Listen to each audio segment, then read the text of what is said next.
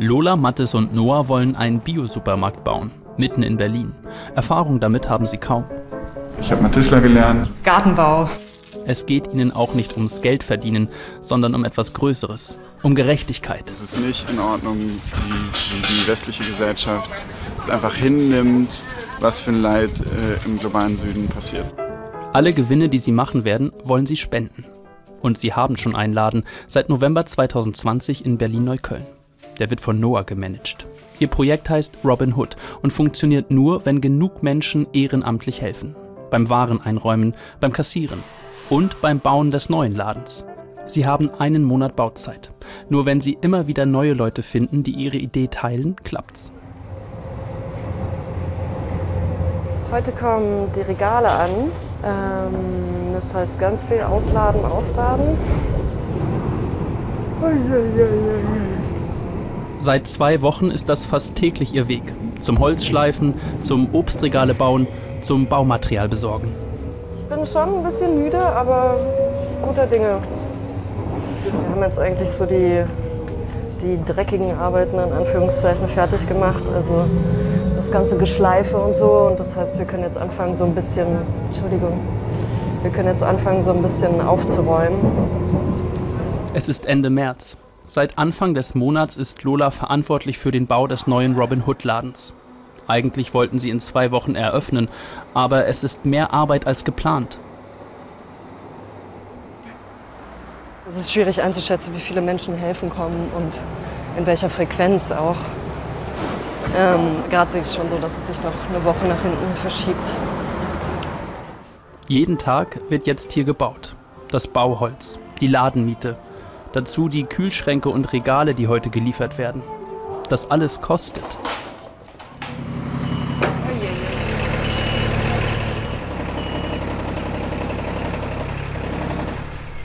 Und das Geld dafür wird hier verdient, im anderen, kleineren Laden. 8,51 Euro So, und Rückgeld. Danke dir. Ich bestelle gerade für übermorgen. Ich bestelle jetzt erstmal ziemlich viel Salat. Dann sowas, was einfach täglich bestellt wird, sind Bananen. Bananen, Obst von weit weg, hätte er eigentlich lieber nicht im Laden. Es ist auch auf jeden Fall geplant, diese Nachfrage zu hinterfragen, auch meinetwegen mal mit Schildern so, möchtest du heute wirklich dieses Produkt kaufen? Doch noch gehen Südfrüchte hier sehr gut, besonders wenn es warm wird draußen. An diesem Abend bleibt aber viel Brot übrig. Das Brot schon mal leider zusammenräumen dann, was echt krass ist. Ja. Halleluja. War das irgendwie Alter Schwede. Äh, ja, es ist warm. Das ist meine einzige Erklärung. Es ist halt erstmal echt viel Kohle, die jetzt liegen geblieben ist. Und das läuft jetzt dann so, dass wir es in die halbe Preiskiste machen und halt zumindest morgen damit sogar auch schon Verlust machen. Brot zum halben Preis oder für die Lebensmittelretter bedeutet weniger Spenden. Gleich zählt Noah die Tageseinnahmen. Gestern zweimal die Situation, die mich sehr gefreut hat, wo ich nur so mit Fenster auf im, im Vorbeilaufen gehört habe, wie Leute so sagten so, ah, hier macht jetzt auch so ein Robin Hood Store auf. Und man denkt so, ah, cool. Anscheinend kennt man uns schon. Der neue Laden fällt auf im Kiez. Ich habe euch schon mal beim Vorbeifahren gesehen, aber ihr wart jedes Mal zu. Deswegen. Wir spenden halt alle Gewinne, um Klimawandel und extreme Armut zu bekämpfen. Statt irgendwie darauf zu warten, dass Dinge passieren oder dass Politiker Dinge für uns verändern, wollen wir einfach jetzt die Schritte machen, die wir brauchen. Braucht jetzt auch noch Hilfe beim Bauen? Oder? Voll, wir können eigentlich jede Hilfe gebrauchen. Es gibt viel zu tun und man kann überall mit anpacken. Ich habe das Gefühl, die Leute bewegen sich hier und ähm, es wird endlich mal was getan, was meiner Meinung nach viel zu selten passiert. Und ich finde es voll toll, dass, dass ich daran teilhaben kann, dass ich die Möglichkeit habe, ähm, weil ich selbst einer der Menschen bin, die sich nicht bewegt. 0170. Sie tauschen Nummern aus. Leute wie Lotta werden hier gebraucht. Ja, voll cool.